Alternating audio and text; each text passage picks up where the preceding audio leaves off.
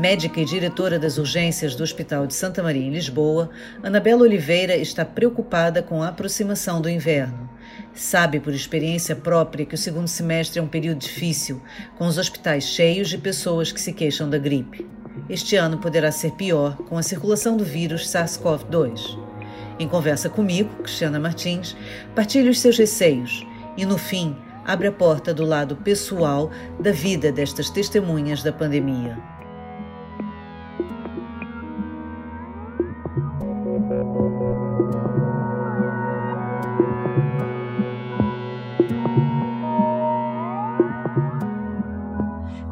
sido a rotina na, nas últimas duas semanas, porque o país todo tem, tem estado de olhos postos em Lisboa, né? na Grande Lisboa, na área Sim. metropolitana, e ninguém fala, eh, mas isso vai bater sempre nas urgências, e eu acho que era importante nós começarmos a conversar por aqui, porque nesses últimos cinco meses os olhares têm, têm estado sempre fixados nos cuidados intensivos, não é? O país parece que anda sufocado, se os cuidados intensivos estiverem dentro de um limite aceitável, foi o trauma de Espanha e Itália, o país está uhum. mais ou menos tranquilo. Mas na verdade tudo começa pelas urgências e dessas ninguém fala. Portanto, como é que tem estado as últimas duas semanas nas urgências?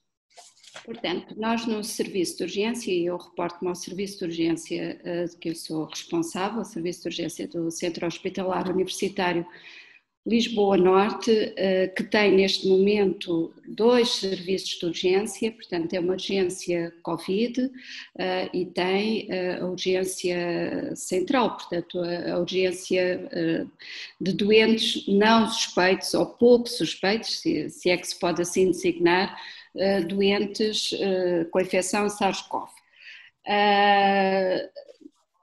Nas últimas eh, duas semanas, enfim, melhor dizendo, quase no último mês, eh, nós eh, continuamos a ter na urgência dita Covid, portanto, que agora é um, um, um contentor onde nós fazemos portanto, a triagem, a pré-triagem, e depois encaminhamos os doentes ou para uh, o ambulatório ou para, um, ehm, ou para uh, a zona de uh, vigilância.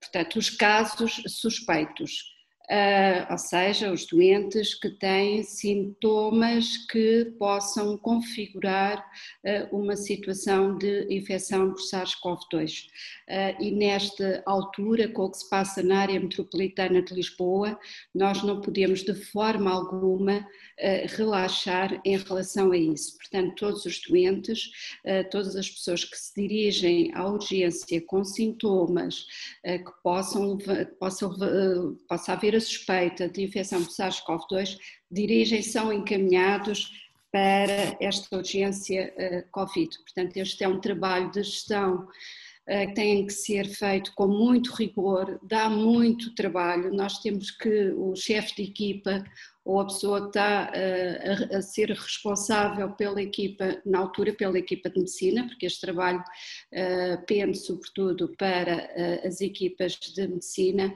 é realmente uma gestão extraordinariamente difícil, porque nós temos que orientar quase todos os doentes, ou vão para a urgência Covid ou vão para a urgência não Covid. Portanto, isto é em relação eh, à urgência eh, de casos suspeitos por SARS-CoV-2 e efetivamente nas últimas duas, três semanas temos tido mais doentes uh, internados na nossa área de uh, vigilância. Portanto, ainda esta noite tiveram em simultâneo um, e nós temos uma capacidade no nosso, no, na nossa urgência Covid para termos em simultâneo uh, 26 uh, doentes. Portanto, é unidades separadas, depois temos umas boxes uh, fechadas, temos três unidades com pressão negativa, onde, é possível, onde há a possibilidade de fazer em condições de segurança ventilação não invasiva para os doentes com insuficiência respiratória global e realmente esta área da urgência Covid tem estado nas, nos últimos dias com uma pressão assistencial, sem dúvida, mais elevada do que tínhamos, por exemplo, em abril. Doutora, Portanto, é ia dizer, por exemplo, que na, na, na, última noite estiveram com quantos doentes? 22 doentes. Tivemos 22 doentes em simultâneo na urgência uh, Covid. Portanto, uh, é sem dúvida uma pressão uh, muito elevada. É óbvio que. Foi, foi o maior número que, que tiveram desde, desde o início da Não, pandemia? Já tivemos, já, tivemos, já tivemos quase a lotação toda ocupada. Já tivemos 24 doentes. Lembra quando foi isso? Diga?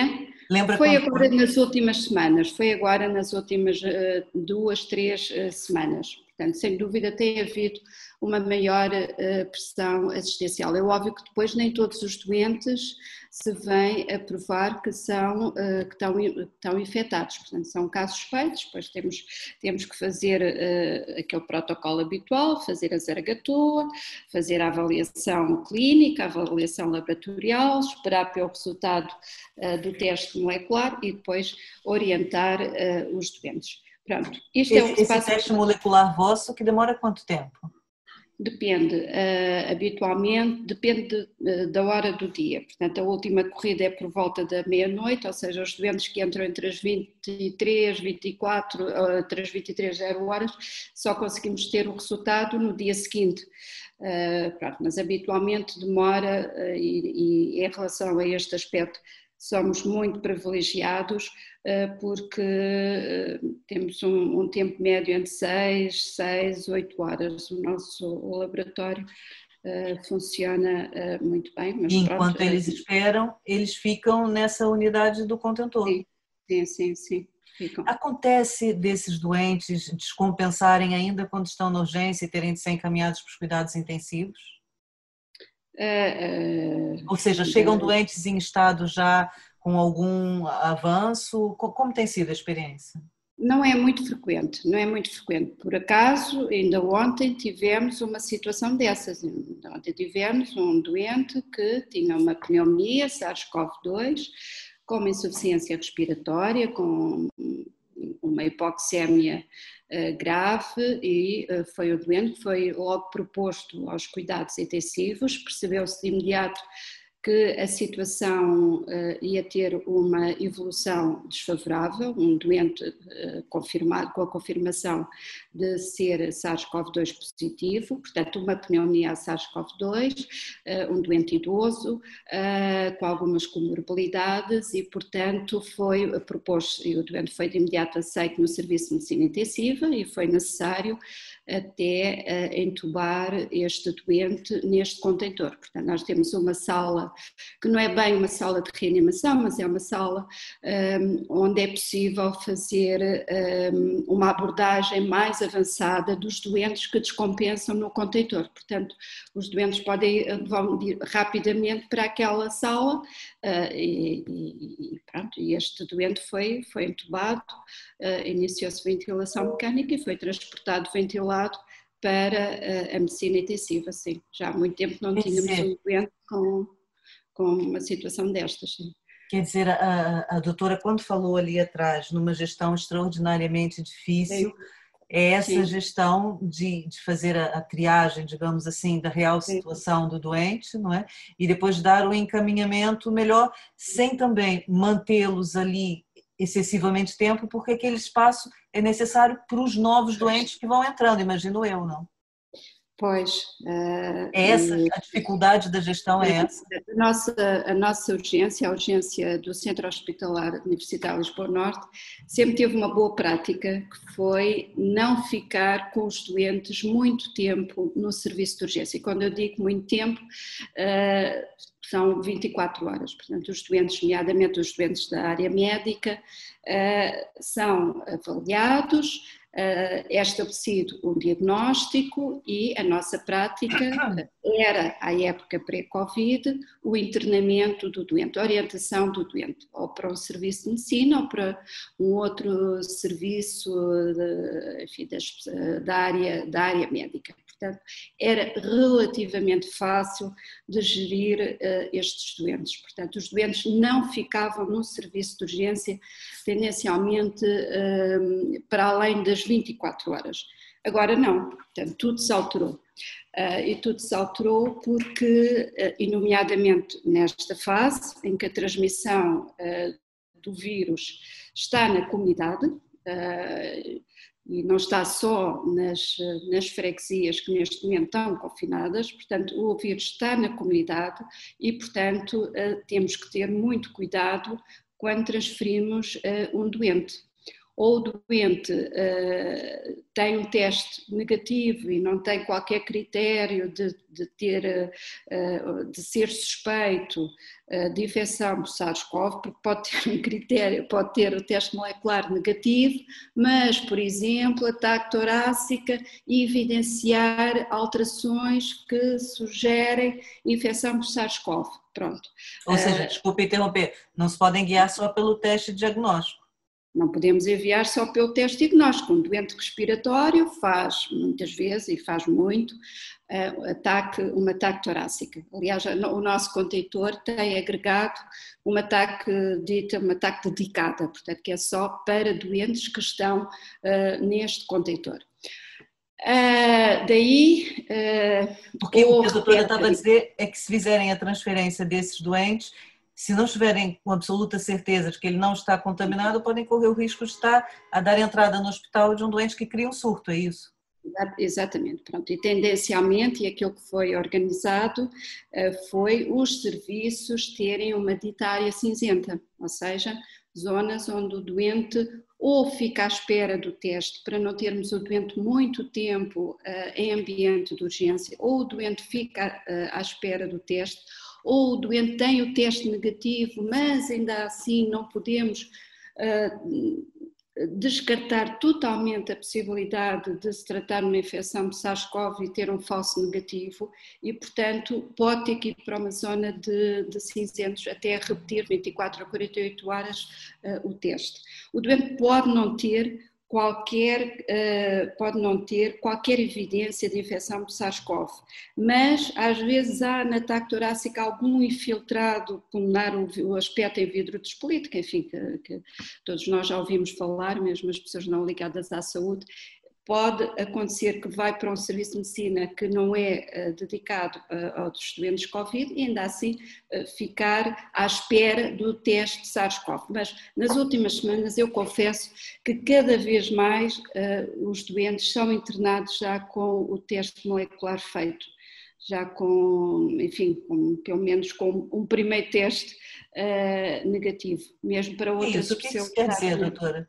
Qual a importância dessa, dessa medida, ou seja, de ser internado já com o teste feito? É, é, é segurança vossa, é isso? É, é, eu acho que é um bocadinho mais seguro. E mesmo para os, eh, para os nossos colegas um, tem, há alguma relutância.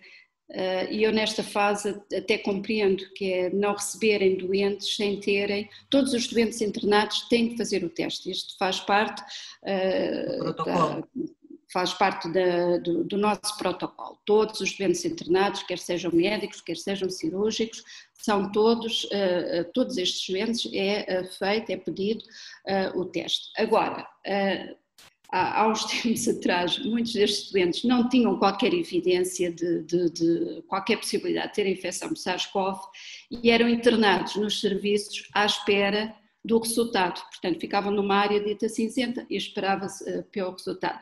Hoje em dia, cada vez mais e nas últimas semanas, eu penso que, eh, enfim, já não estou tão rígida em relação a isso, a não ser que haja uma grande pressão no serviço de urgência eh, e acho que é mais seguro os doentes serem internados já com o teste feito. Isto porque eh, às vezes acontece que mesmo na nossa urgência não Covid, apesar de estarmos totalmente focados na separação de doentes, que é absolutamente fundamental, portanto, haver, eh, tem sido sempre esse, foi sempre esse o nosso empenho desde que a pandemia foi declarada e desde que Portugal entrou na fase de mitigação.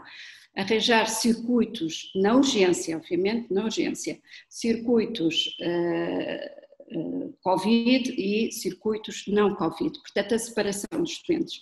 Mas, ainda assim, mesmo em doentes, por exemplo, um doente que tem um infarto agudo de miocárdio, um doente que tem um acidente vascular cerebral, pode acontecer, e já nos aconteceu, esses doentes terem um teste molecular positivo. Portanto, isto vai sempre acontecer, mas, enfim, são situações que uh, nem sempre são fáceis de gerir. É, por exemplo, o caso de um doente, estou-lhe a dar exemplos concretos, que exemplos uhum. que foram vividos por mim, não estou a falar de nada de cor.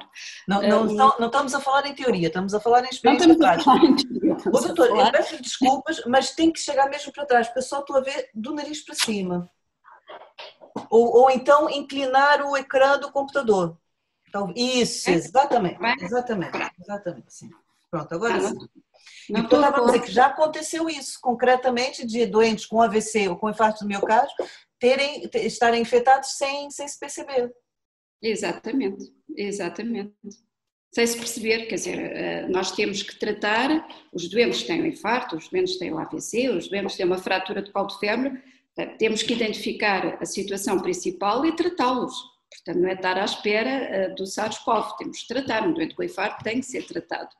É óbvio que, mesmo nas zonas, e eu digo sempre isto aos meus profissionais de saúde, em ambiente de urgência, uh, o que é que acontece? É diferente dos cuidados intensivos. Um doente, quando entra numa unidade COVID dos cuidados intensivos, já sabe que é, uh, está infectado. É totalmente diferente. O doente, quando vai para uma unidade de treinamento para doentes COVID, já sabe que estão infectados. Os doentes, quando vão à urgência, não trazem escrito que têm ou não têm infecção. Portanto, a imprevisibilidade no serviço de urgência é muito elevada. Portanto, nós podemos ter um doente fortemente suspeito e não ter, mas vai para o circuito de doentes suspeitos de Covid, mas podemos ter doentes que não têm nada, nada que faça suspeitar de infecção SARS-CoV terem uma outra situação clínica qualquer e depois verificar-se no teste molecular, porque tem indicação para internamento que são positivos. Mas temos que os tratar, temos que tratar o infarto, temos que tratar a fratura de colo de febre, não podemos atrasar o tratamento das outras doenças. Quer dizer, quando, quando, quando se fala muito em linha da frente, em médicos da linha da frente, não é? Pensa sempre nos cuidados intensivos, mas quer dizer, a verdadeira linha da frente, o primeiro embate, eh, a grande dúvida, grande imprevisibilidade, como disse, está nas urgências, porque ninguém entra diretamente nos cuidados intensivos. Ah, os cuidados intensivos são uma área absolutamente fundamental, quer dizer, os doentes graves são lá que são tratados e, portanto, é absolutamente fundamental nós termos garantido no nosso sistema de saúde que haja resposta para estes doentes. Isso é, é, é uma questão, é, não, é uma não questão. Mas a porta Agora, de risco são vocês.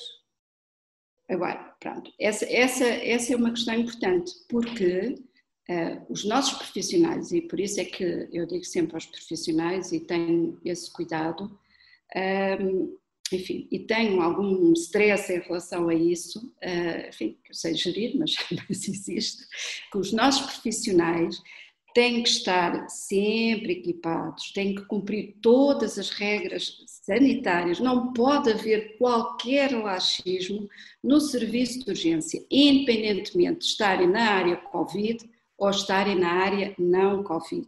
Portanto, os doentes, até prova em contrário, uh, os doentes que estão à nossa frente podem estar infectados e por isso os profissionais têm que ter o máximo de cuidado. É necessário ter equipamento de proteção individual, é óbvio que há equipamentos de proteção individual avançados, não são esses que são, que, que são uh, necessários os nossos profissionais terem. Um doente, como ainda ontem, o doente que foi entubado, Uh, pela equipa da anestesia, a equipa da anestesia vai fazer um procedimento que é gerador de aerossóis e, portanto, tem que ter o equipamento avançado.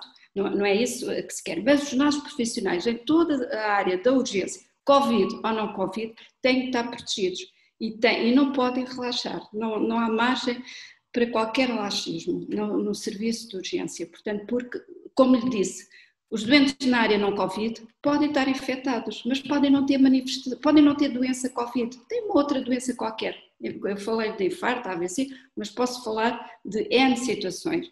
E podem ser assintomáticos naquele momento, para a infecção SARS-CoV, ou seja, podem não ser, podem não ter doença Covid. Tem uma Vocês já doença tiveram... e tratada.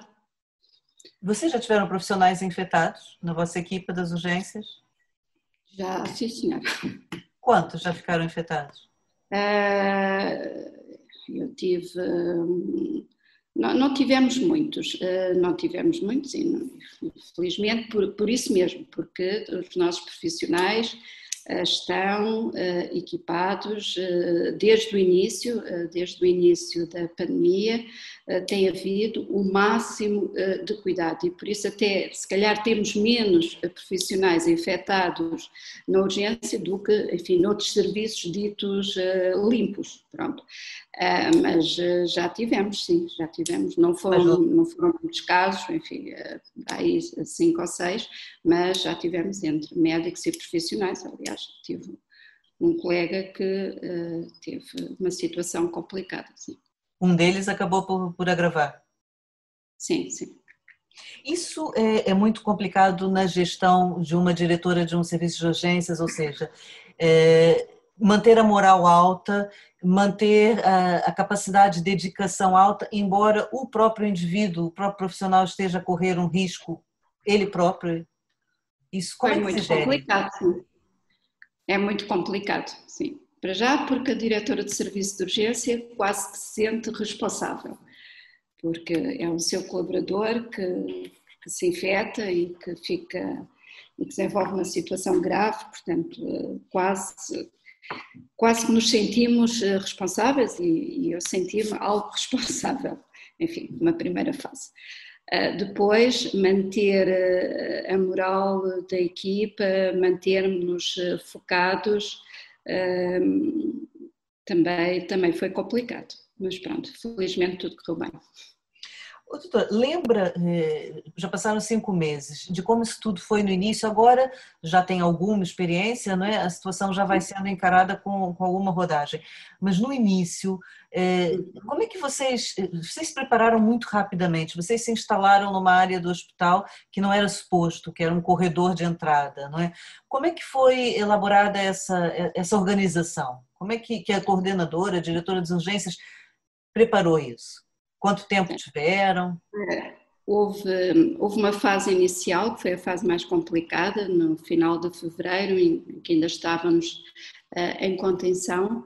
Uh, foi, sem dúvida, para mim, a, a, fase mais difícil, que ainda não tínhamos os circuitos bem definidos, em que não havia muito conhecimento sobre a epidemiologia desta doença, eh, sobre a apresentação da, da doença, enfim, o conhecimento que tínhamos eh, desta situação era eh, muito escasso. Portanto, aí foi muito difícil porque não tínhamos circuitos devidamente definidos. Depois, eh, quando se começou, eh, quando começamos a ter mais casos e entramos na fase de mitigação, teve que ser tudo muito rápido e aí este trabalho não foi, eh, não foi só meu, houve um trabalho de equipa, houve um grande apoio do Conselho de Administração, houve uma, uma equipa de colaboradores que foram nomeados para pensarmos nesta, nesta, nestas áreas, houve o serviço de instalações e equipamentos foi absolutamente extraordinário em conseguir eh, reconfigurar uma área nevrálgica do nosso hospital, que era a central, a central de consultas, por onde passam, enfim, milhares de pessoas, eh, por onde passavam milhares de pessoas diariamente, entre eh, profissionais e doentes. Depois fomos observar, foi uma das minhas colaboradoras, a doutora Sara Croca, que faz parte da equipa médica dedicada, foi a minha representação também ao Hospital São João, ver como é que eles estavam organizados e, portanto, houve uma série de inputs, houve um trabalho de equipa. Uh, uh, uh, o mérito, nomeadamente na urgência, só há uma hipótese de termos sucesso na nossa prestação de cuidados, que é trabalharmos a equipa. Às vezes divergimos num ou noutro ponto, mas é, é, é, fundamental o trabalho de, de equipa. Portanto, o, o mérito uh, não, foi, não foi só meu, de forma alguma, foi um trabalho uh, de equipa. E de repente estavam instalados ali naquele grande corredor onde passavam milhares de pessoas, não é? e, e passaram a receber os doentes. Lembra-se de quando chegou o primeiro doente, de, de como é que lidaram, o que, que aconteceu, se já eram doentes com alguma gravidade, como é que foi? Sim, os primeiros casos tivemos eh, logo ali em março, uh, alguns, algumas situações de, de doentes, eh, de doentes graves com, com necessidade de, de suporte ventilatório no imediato e, tra transferência para cuidados intensivos, portanto logo ali no início de março. Nós tivemos que nos adaptar rapidamente.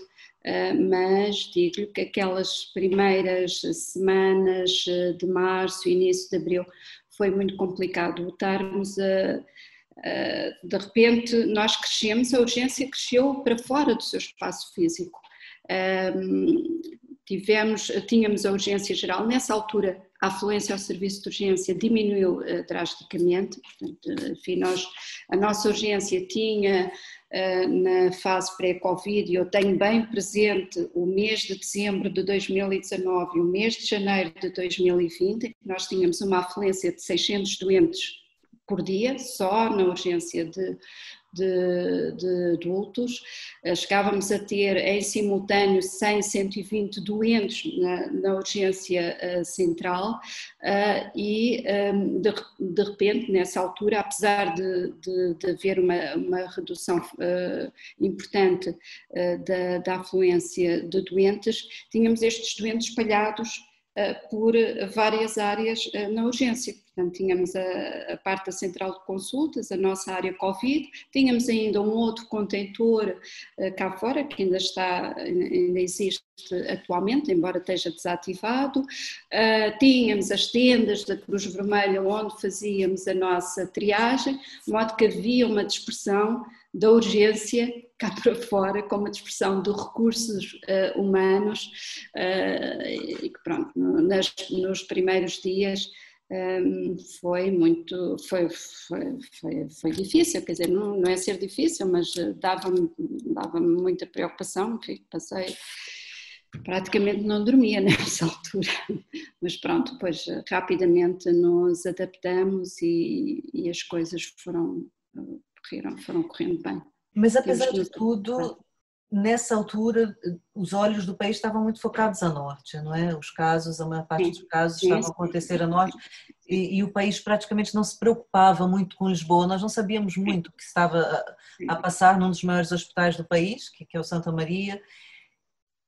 E a verdade é que quando nós falamos com, convosco, com, com os médicos, nós percebemos que o que vocês vivem agora não é um crescimento assim tão exponencial. Na verdade, ao contrário do que nós pensávamos, vocês nunca descansaram, né? Vocês não, tiveram não. sempre um, nível Sim. alto de, de, doentes. Foi assim ou não? Como é que esses cinco Sim. meses, que balanço é que faz desses cinco meses? Uh, nós tivemos o mês de março e o mês de abril uh, com com uma afluência de, de doentes um, que, enfim, que não é como agora, agora é, é, é, é francamente superior. Uh, no último mês, último mês, mês e meio, portanto tem, temos tido uma afluência francamente superior àquela que tínhamos em março, abril. Uh, mas efetivamente nós agora estávamos na expectativa de termos um tempo livre, tempo livre quer dizer, termos menos sobrecarga assistencial nesta área Covid, porque um, para começar a preparar o inverno, porque uh, o, o, que, o que nos espera uh, obriga-nos a, uma preparação, temos, que, temos que começar a pensar o inverno, quando, na possibilidade de termos o cruzamento de dois surtos epidémicos, é? portanto mantermos o, o SARS-CoV com transmissão eh, comunitária e, e, termos a nossa gripe sazonal que uh, no, nos meses de inverno provoca uma sobrecarga assistencial elevadíssima em todos os serviços de urgência. Portanto, uh, essa a expectativa do inverno é algo que nos preocupa, que me preocupa e, e muito, e portanto temos que começar a preparar o inverno, mas agora estamos com uma situação uh, que, enfim, não nos dá qualquer margem para aliviarmos uh, a nossa prestação a, a doentes Covid, de forma alguma. Pois, a doutora estava a falar que lembra bem de dezembro de 2019, quando chegou a ter Sim. 600 doentes num dia Sim. só e 100 a 120 em simultâneo. Portanto, Sim. o risco que nós corremos é de, em dezembro de 2020, repetir esses 600 doentes e acrescentar a esses os doentes Covid. Ou eu estou errada? Uh, mas não pode ser. Portanto, o que se passou, enfim, eu acho que esta, esta pandemia vai ter que alterar eh, alguma coisa na gestão de doentes eh, no serviço de urgência. Portanto, os nossos serviços de urgência têm sempre um overcrowding e isso não vai ser possível este ano isso acontecer. Portanto, 50%, apesar da urgência de Santa Maria, do Centro Hospitalar Universitário Lisboa Norte, eu digo Santa Maria porque está sediada no Hospital Santa Maria, é uma urgência polivalente com centro de trauma, que tem uma missão uh, para com a comunidade que serve, que ultrapassa a nossa área de influência direta, que se estende ao Algarve, que se estende, uh, enfim, nós temos urgência metropolitana em várias áreas, uh, nomeadamente da, da, cirurgia, portanto temos uma resposta essencialmente vocacionada, que deveria ser, para a emergência, para os doentes muito urgentes, para os doentes urgentes. À época pré-Covid, 50% dos nossos doentes eram doentes verdes uh, e ou azuis, enfim, os azuis eh, era uma percentagem residual, mas essencialmente doentes não urgentes, pouco urgentes ou não urgentes. E esse cenário não pode de forma alguma repetir-se este ano. Eu não posso ter 50% dos doentes verdes na urgência, situações agudas não urgentes, porque não posso ter doentes eh, como tinha, eh, como tive em dezembro de 2019, e quem diz 2019 diz 2018, como tinha, uh, confinados uns em cima dos outros, nas salas de espera de, de, de doentes verdes, doentes amarelos. Isso não pode acontecer. Uh, de modo que, uh, enfim, e é, Como é que se é isso, doutora? Os doentes. Diga? Como é que se impede isso? Eles batem a porta, chegam lá, ou não. seja, como é que vocês vão fazer? Exatamente, pronto, o serviço de urgência também tem essa, tem essa nuance, não é? No, nos cuidados intensivos só entra quem, quem for aceito. no serviço de urgência não podemos fechar. Nos cuidados intensivos entram por convite, nas urgências entram sem convite. Exatamente, pronto. O que, é que, o que é que tem sido feito e o que é que eu já estou a fazer, uh, e penso que, aliás, isso saiu em despacho ministerial, é orientação, referenciação de doentes agudos não urgentes para os cuidados primários. E, portanto, nós estamos a trabalhar, eh, nomeadamente com o nosso ACES Lisboa Norte, nesse sentido, para estabelecermos uma referenciação, porque eu também não fico descansada se um doente agudo não, não for depois, eh, não tiver depois cuidados de, de, de saúde, não fique de forma alguma descansado. Agora, eu não posso é ter esses doentes, como tinha à época pré-Covid, no serviço de urgência, neste momento, de, de forma alguma. E, portanto, pode ser que haja aqui uma janela de oportunidade para resolver esta questão dos doentes agudos não urgentes e da, da, da, forma indiscriminada como uh, tem afluído aos serviços de urgência desde sempre. Doutora, é até uma questão cultural do país, as pessoas é. têm uma dúvida, vão para as urgências e depois o que nós vemos e a população critica muito e aí o peso cai, a responsabilidade cai em cima de vocês, são as chamadas macas, são os doentes acumulados em macas, não é? E portanto, vocês estão claramente orientados para que essa situação não se repita, é isso? No serviço de urgência não pode, não, eu não posso ter no serviço de urgência o que tinha à época pré-Covid, porque não posso ter uh, ali os doentes todos, mesmo na área, na área não Covid, na área de doentes pouco suspeitos uh, de infecção por SARS-CoV, digo pouco suspeitos pelas razões que já lhe disse anteriormente, não posso ser que é totalmente limpo, pouco suspeitos, portanto sem clínica sugestiva, eu não posso ter uh, os doentes todos uns em cima dos outros, aliás na, no nosso serviço de urgência nós temos a distância de separação, tentamos manter alguma separação entre, entre entre os doentes, portanto, no fundo aquilo que, eh, aquelas regras sanitárias são emanadas pela Direção-Geral de Saúde, queremos que se cumpram no serviço de urgência e eu sou muito obsessiva em relação a isso. Não quero de forma alguma que haja o risco e, não, enfim, não posso, todos nós estamos sujeitos a que isso aconteça que haja transmissão nosocomial de, de infecção em espaços confinados, em espaços fechados, que são realmente zonas de risco. Os hospitais são zonas de risco, os serviços de urgência são zonas de risco. Queremos diminuir ao máximo esse risco. Nós queremos prestar cuidados às pessoas que realmente precisam vir ao serviço de urgência. Portanto, as pessoas não podem ter medo as pessoas que precisam de um serviço de urgência polivalente, como é o serviço de urgência do Hospital Santa Maria, não podem correr riscos e têm que vir porque, é, porque nós temos, temos a obrigação de cuidar das situações uh, emergentes, das situações muito urgentes. Isso que a doutora está a falar está a me remeter a um pensamento que era, eh, nesses primeiros cinco meses, muitas vezes devia de estar nas suas urgências a pensar ou a sentir falta, entre aspas, dos doentes que não via, não é? Como só recebia praticamente, praticamente os doentes Covid, de repente devia de estar a perguntar onde estão os meus doentes oncológicos, onde estão os meus doentes com AVC, onde estão os meus doentes com infartos cardíacos. Pensou nisso? É verdade, sim, pensamos, sim, pensamos, eh, enfim, isso até é matéria de, de estudo e de, de, reflexão por várias sociedades médicas, nomeadamente pela Sociedade Portuguesa de, de, de Cardiologia, eh, porque, enfim, e até saiu um artigo, por acaso, muito interessante no New England Journal of Medicine, um, ehm, a estudar, a refletir sobre o motivo pelo qual alguns doentes hum, não iam ao serviço de urgência necessitando.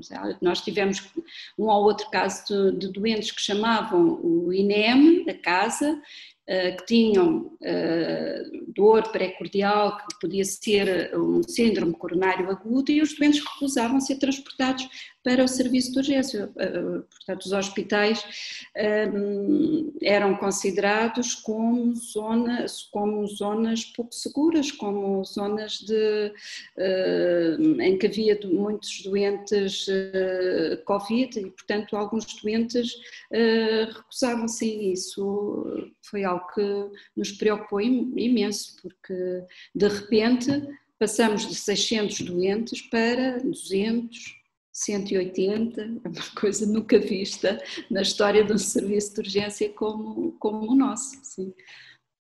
Acha que deve ter perdido Agora, em todo caso, em todo caso houve, houve outra, outra, outros aspectos que não se prenderam só uh, com, com o medo dos utentes uh, virem aos hospitais. Isto não, não foi só em relação ao serviço de urgência mesmo, enfim, às consultas, as pessoas uh, tinham, tinham, tinham receio.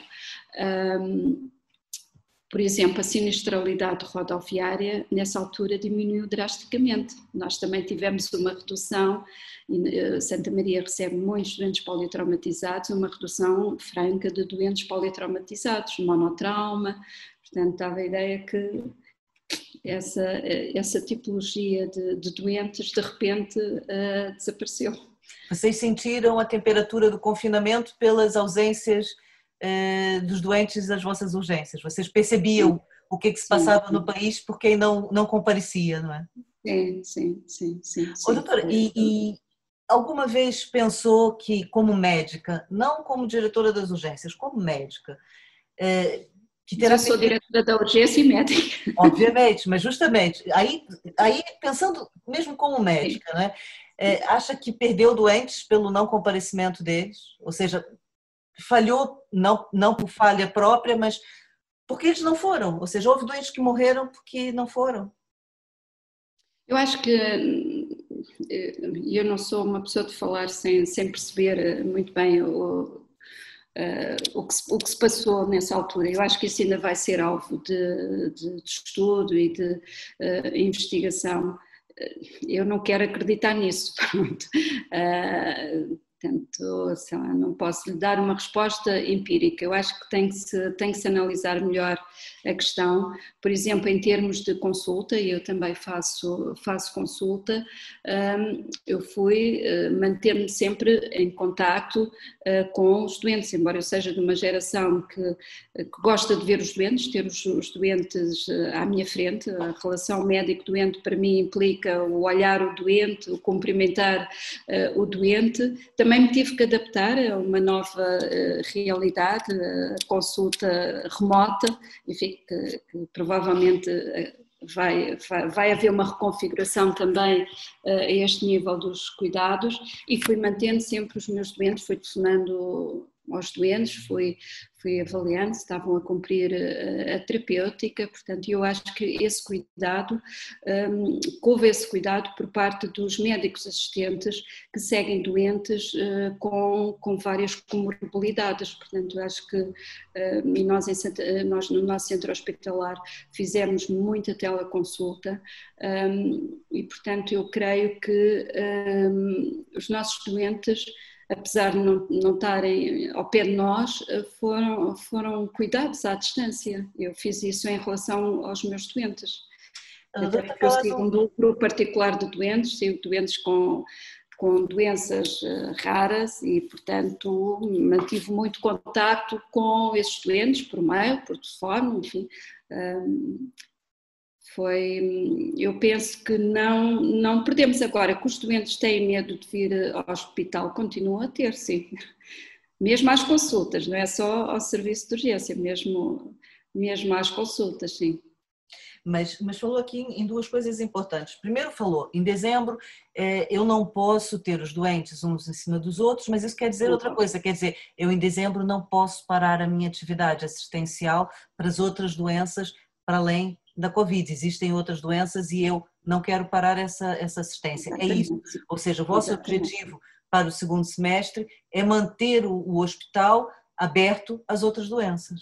Tem, tem, que ser, isso, isso não, é, não, é, não é, é, é inquestionável, tem que ser, até porque a carga de doença provavelmente, enfim, aumentou, não nos podemos esquecer, e esses números são, são oficiais, houve uma diminuição eh, de consultas, houve uma diminuição de cirurgias, adiaram-se exames de diagnóstico, portanto isso é factual, faz parte, faz parte dos números que o Ministério da Saúde eh, tem e têm sido divulgados. Portanto, eh, nós não podemos voltar isso não pode voltar a acontecer, portanto temos que, temos que trabalhar sim para que isso não, não, não possa acontecer, porque os doentes têm outras doenças e as outras doenças têm que ser tratadas, com certeza.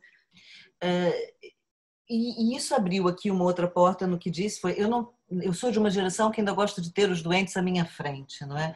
Isso quer dizer o quê? Quer dizer que, que, que essa pandemia é uma, é uma charneira até na, na, prática médica, ou seja, vem aí uma geração que vai se habituar a trabalhar mais à distância, já sente isso? Está a provocar mudança na vossa abordagem? Eu própria tive que me habituar, eu própria tive que me habituar e pronto, eu até tenho lido alguma coisa em relação à, teleconsulta, em relação à consulta remota um, e verifiquei isso uh, na minha prática que os doentes não perdem a confiança, portanto, e até é possível termos mais contacto com, com os doentes. Nós telefonamos hoje, amanhã voltamos a telefonar, portanto, a, a relação médico-doente uh, não fica propriamente abalada.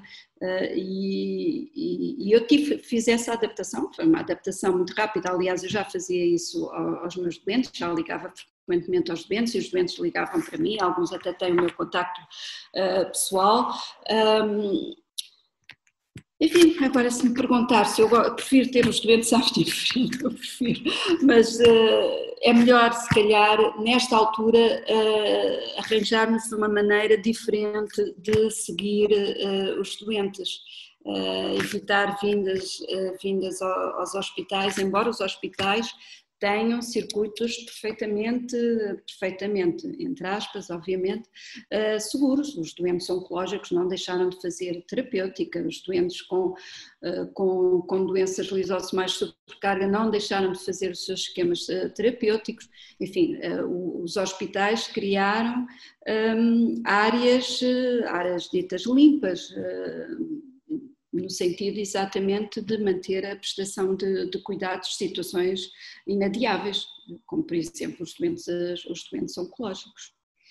Isso vai ter que ser muito bem, muito bem pensado para, para, para, para os próximos meses. Obviamente não podemos deixar de, de prestar os cuidados aos doentes. Sim.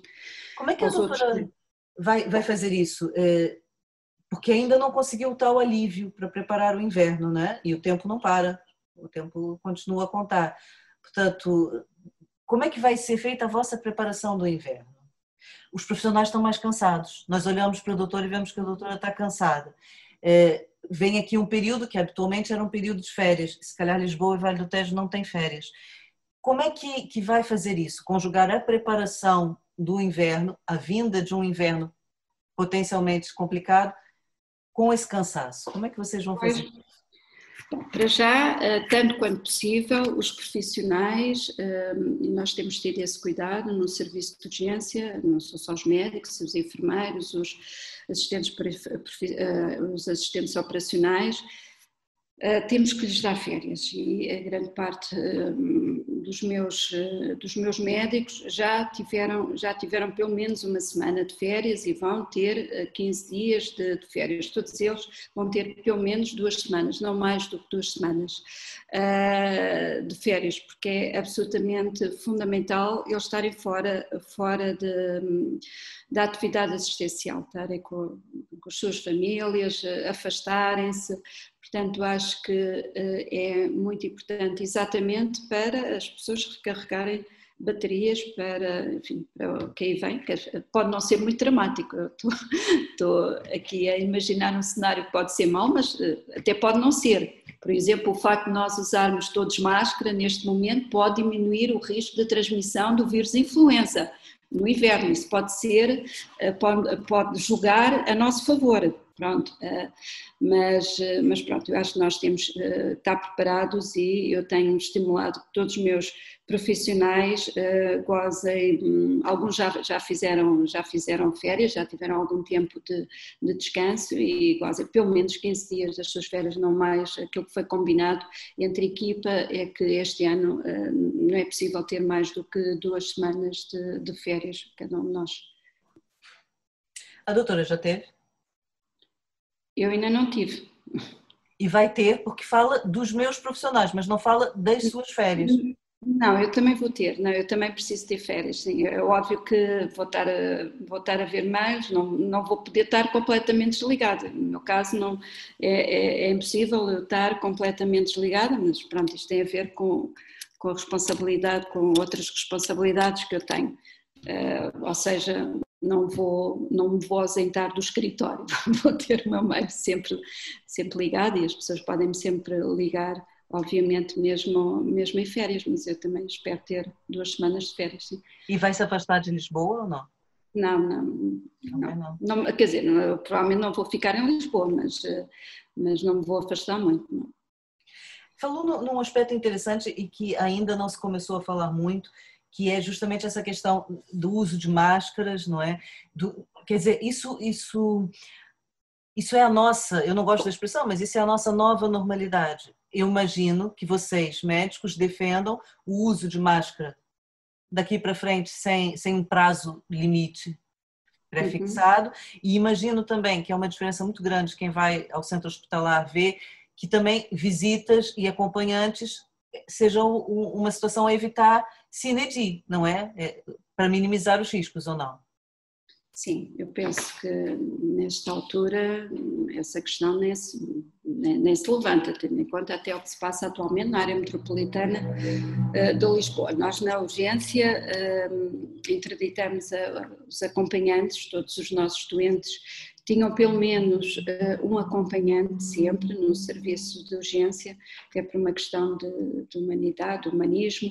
Uh, e hum, quando, quando foi declarada a pandemia, obviamente, e isto foi consensual, foi trabalhado com o Conselho de Administração, portanto, estas decisões têm de estar sempre salvaguardadas pelo Conselho de Administração, eh, decidiu-se interditar eh, as visitas, com exceções, obviamente, isto não é, não é, eh, o trabalho de urgência não pode ser, tem que ter alguns protocolos, tem que ter algumas, algum, tem que ter um, um regulamento, tem que ter algumas regras, regras, melhor dizendo, eh, mas não se pode ver as coisas de uma forma totalmente rígida, ou seja, há doentes que têm que ter acompanhamento, mesmo agora nesta fase. Ou seja, um doente que tenha um déficit cognitivo tem que ter um acompanhamento, não pode estar abandonado ali na urgência sozinho, nem sequer se sabe queixar. Um idoso com limitações físicas, com limitações cognitivas, tem que ter um, acompanhamento, portanto nós não podemos ser, enfim, uh, demasiado rígidos, é, é, avaliar uh, caso a caso, isso habitualmente até é feito pelos, pelos enfermeiros que fazem a triagem, mas sempre que há alguma dúvida é discutido com, com o chefe de equipa. E, portanto, enfim, as visitas estão interditadas no serviço de urgência, exatamente para evitar o risco de transmissão de, de infecção, uma questão, questão, de segurança para os outros doentes, mas depois as coisas têm, cada caso é um caso e tem que ser avaliado caso a caso. Um idoso de 100 anos não pode estar sozinho a fazer o circuito no serviço de urgência, convém que esteja com um familiar, com um filho, filha, enfim. Uh, temos exceções, mas considerando as exceções, genericamente é benéfico para todos que a situação se mantenha controlada, sem visitas, sem acompanhantes. Não é? Eu penso que sim. Eu penso que para já não há qualquer hipótese de reverter essa medida. Não vejo qualquer hipótese. Ô, doutora, é, ouvi-la a falar, nomeadamente falar dessas situações, é, faz-me pensar naquilo que não está a falar. Ou seja, aí uma carga de solidão profissional muito grande, não é? é porque, primeiro, são os doentes que não aparecem, é a solidão dos doentes que sabem que podem estar precisando de ajuda e que não estão a aparecer. É a agora não, agora não. Agora já estão a aparecer. Agora já estão a aparecer, nós agora já chegamos a ter dias com fluências de 400 doentes. O que houve foi uma alteração nas prioridades dos doentes. Não, agora não, agora já temos, já temos muitos doentes uh, com outras doenças. Aliás, desde, desde o início de maio que começamos a ter um aumento uh, da afluência uh, de doentes com outras patologias, de forma alguma. Agora, agora, agora não, essa questão não se põe. Agora o que se põe é que nós temos esses doentes mais os outros doentes. Portanto, há, sem dúvida, um aumento da carga assistencial e tem que dividir as equipas de urgência por duas urgências que estão igualmente nesta fase sobrecarregadas porque também temos muitos outros doentes. Aliás, tivemos, temos tido um aumento de, de acidentes de viação, aumento, aumentou o politrauma, portanto, aumentaram a, a, as descompensações eh, médicas de doenças crónicas. Agora, neste momento, não. Agora, neste, neste momento, e desde, desde há quase dois meses, temos tido um aumento significativo da afluência. Aliás, há dias que temos quase 400 doentes a nossa afluência um, nas últimas semanas. Temos tido um aumento de, de afluência de Os doentes que estavam represados em casa começaram a, a sair. Sim. Ah, sim, sim, sim, sim, sim, sim, sim. E a tendência é que esse fluxo se mantenha, não é? Sim, sim, sim, sim. O que não temos, nós agora o que temos é um, um aumento um, temos uma diminuição dos doentes, eh, dos doentes menos urgentes. Portanto, até porque muitos destes doentes são encaminhados para os cuidados primários. Eu acho que as pessoas já perceberam que as urgências neste momento não é para tratarem a dor no pé ou a dor no dedo que tem há dois meses, como tínhamos à época pré-Covid que iam pessoas com sintomatologia que tinham há um ano, há dois anos, enfim, agora as pessoas já perceberam que nesta fase isso não pode acontecer. E eu penso, e eu penso que, enfim, isto é para manter, tem sido pedagógico. Portanto, nós temos essencialmente doente uh, vermelho, portanto emergente, muito urgente, os laranjas e doentes amarelos. Temos tido um aumento, sem dúvida, da afluência desta categoria de, de prioridades. Portanto, aquela minha questão da solidão, nem tem muito tempo para ter solidão, mas de qualquer maneira devem ter que se ainda por cima se desdobrar para além disso tudo e dar um pois. certo acompanhamento aos doentes que não têm os seus acompanhantes. E isso também acontece ou não? Ou seja, ah, para além daquele trabalho técnico imediato de resolver aquele problema agudo, também tem o trabalho emocional de terem que dar um certo apoio psicológico às pessoas que estão sozinhas ou não. Sim, sem dúvida, isso é, é, é fundamental. Nós temos que, temos que às vezes ir presencialmente, falar com os acompanhantes que ficam cá fora da urgência, temos que falar telefonicamente com os familiares, temos que explicar, há situações complexas, eu ainda, ainda na última urgência tive um doente com uma situação muito complexa, um homem relativamente novo, tive, pronto, que eu tive dizer, tive, falei com, com, os familiares para tentar, para, para lhes transmitir que a situação era muito grave, que ele naquele momento estava bastante instável e queria ser intervencionado e que a situação uh, podia, podia correr bem, mas poderia não, não, não correr tão bem como nós gostaríamos.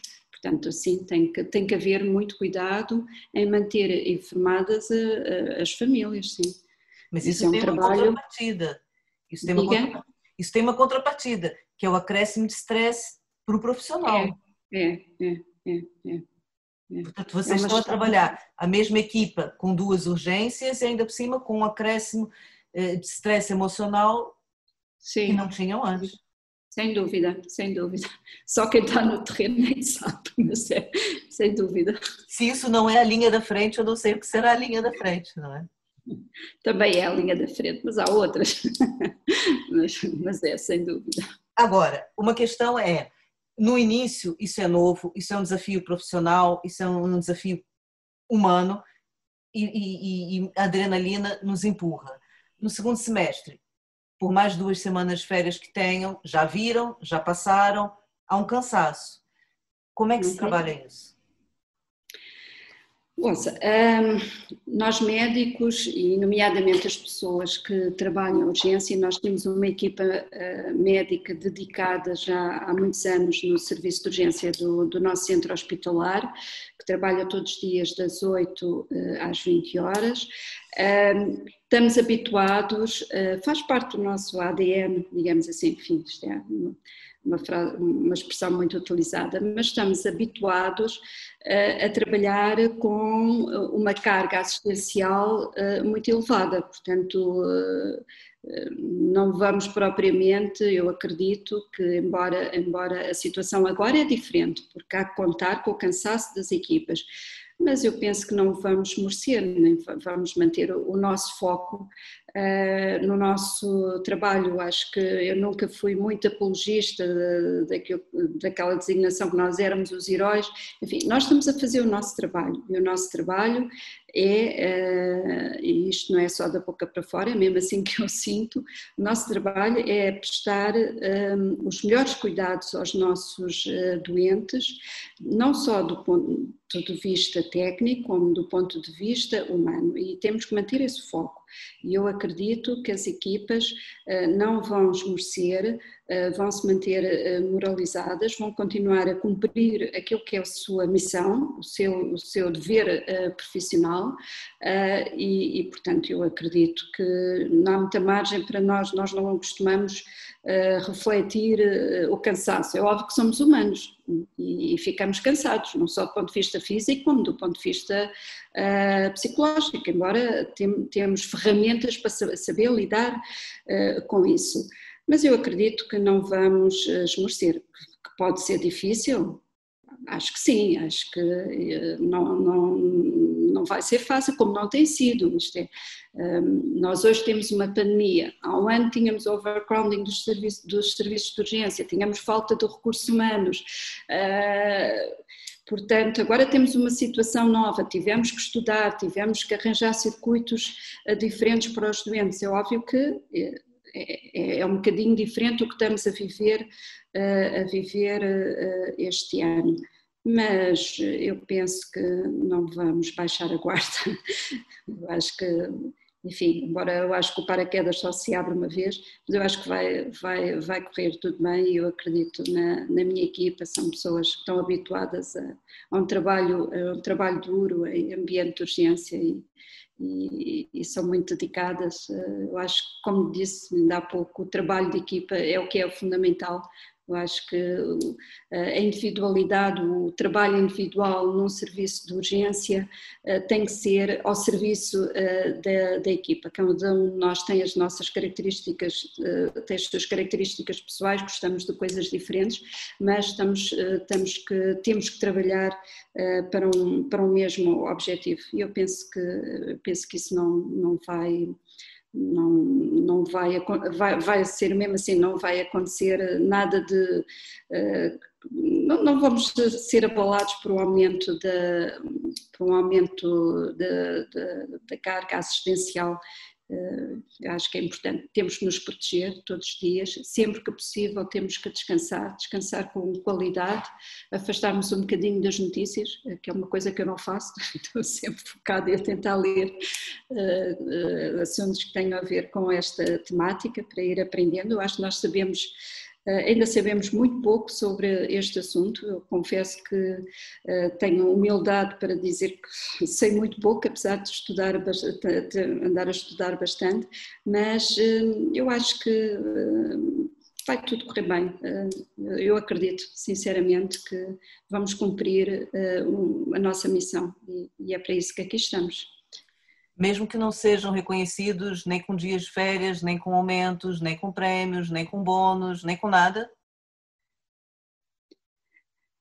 Eu acho que eu habituei-me na minha profissão a achar que é fundamental ter o reconhecimento dos doentes, ter o reconhecimento dos meus pares, enfim, eh, eh, a carreira é importante, o, o, dinheiro, a atualização remuneratória também é, é, importante, todos nós temos que ir ao supermercado eh, fazer as nossas compras, mas eu acho que na nossa profissão, enfim, eh, a parte, a parte remuneratória obviamente é importante, não seria hipócrita estar a dizer que não, eh, mas há, há valores que, que, são, são igualmente importantes e se não mais importantes, que é nós temos uma profissão que, enfim, não, não é missionária de forma alguma, nós temos que ser bem remunerados, somos uh, técnicos, somos técnicos muito diferenciados, nós trabalhamos no, no, nos nossos eh, hospitais, na,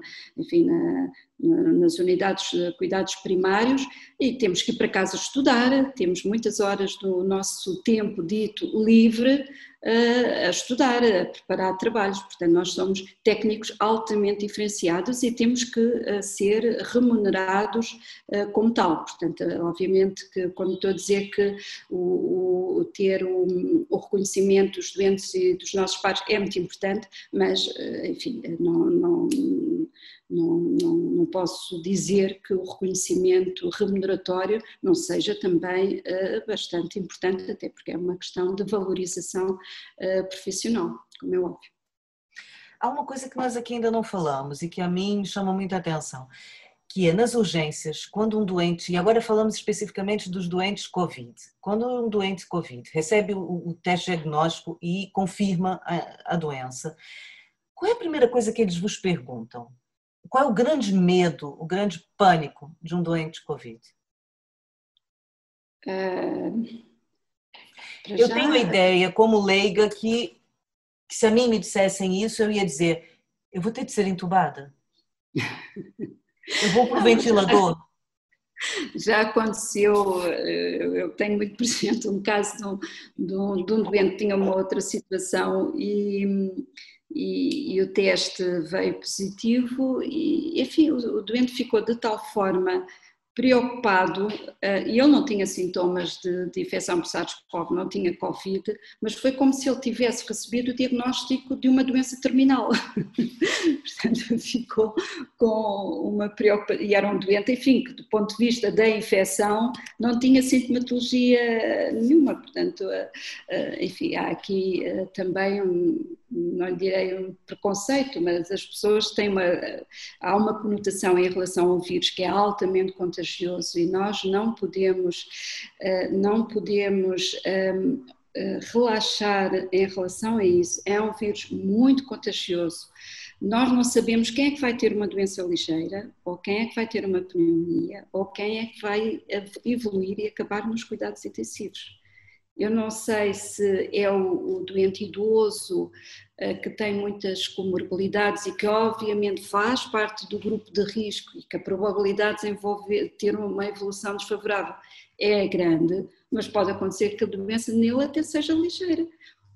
um doente mais jovem, como, como enfim nós temos essa experiência, sem doença prévia, pode ter uma evolução muito grave. Portanto, nós não podemos dizer que é um vírus, é, um, é, uma, é, uma, é uma infecção que, que nos causa algum respeito e por isso é que é importante, eh, eu digo sempre isto, que as, as regras sanitárias são para cumprir por todos, não pode haver laxismo.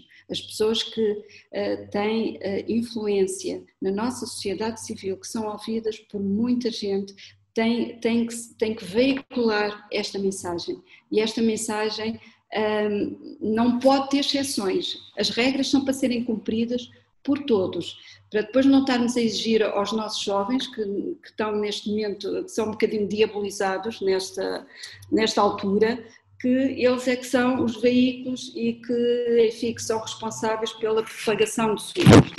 As regras sanitárias são para serem cumpridas por todos. A máscara, o distanciamento social é para serem cumpridos por todos. As mensagens têm que ser muito claras, muito transparentes, tem que haver muita coerência. E as pessoas que têm influência na sociedade civil têm que veicular estas regras, porque essas pessoas são ouvidas por muita gente, nomeadamente pelos mais jovens. Portanto, o medo não é o nosso pior inimigo. Não, eu acho que nós não devemos ter medo. Eu estou a dizer isso porque a ministra disse a certa altura a incentivar o desconfinamento o medo é o nosso pior inimigo. Não, o nosso pior inimigo é a falta de cuidado. É, sem dúvida. Eu acho que hum, nós temos que retomar a nossa normalidade, como é óbvio. Uh, nós temos que voltar a sair, voltar a estar com a nossa família, uh, voltar a passear, uh, mas temos que cumprir regras sanitárias em relação àquilo que se conhece da transmissão uh, deste vírus. E, isso, uh, e, e nós já sabemos bastante sobre a transmissão do vírus, nós já sabemos como ele é contagioso, como é fácil haver uma propagação uh, do vírus uh, em espaços confinados, não pessoas que estão próximas e não utilizam a máscara e, portanto, eu acho que o que esta pandemia, uma das coisas que esta pandemia nos trouxe é que o nosso comportamento individual tem um impacto grande a nível do coletivo. Portanto, não somos só nós, é o todo coletivo. Há, há um impacto, o nosso comportamento social vai ter implicações uh, no, no, nas pessoas que, que, nos rodeiam. E eu penso que isto uh, é algo que, que, esta pandemia trouxe e, e, e, pode perdurar para, para o futuro. Acho que uh, é importante nesta fase nós não relaxarmos de, de, forma alguma, que é para não termos medo de irmos, uh, irmos passear e podemos estar com os outros, mas eu acho que não podemos relaxar essa é a minha opinião. Portanto, eu admito que possa haver uh, opiniões contrárias. Não podemos relaxar em relação às medidas, uh, às regras sanitárias, uh, porque, porque, o vírus não desapareceu. Não desapareceu com o calor. Estávamos à espera que o vírus desaparecesse com o calor. Não desapareceu antes, pelo contrário. E, portanto, vamos ter que conviver com ele. Não sei por quanto tempo, provavelmente até haver uma vacina, mas vamos ter que conviver. Vamos ter que continuar a viver.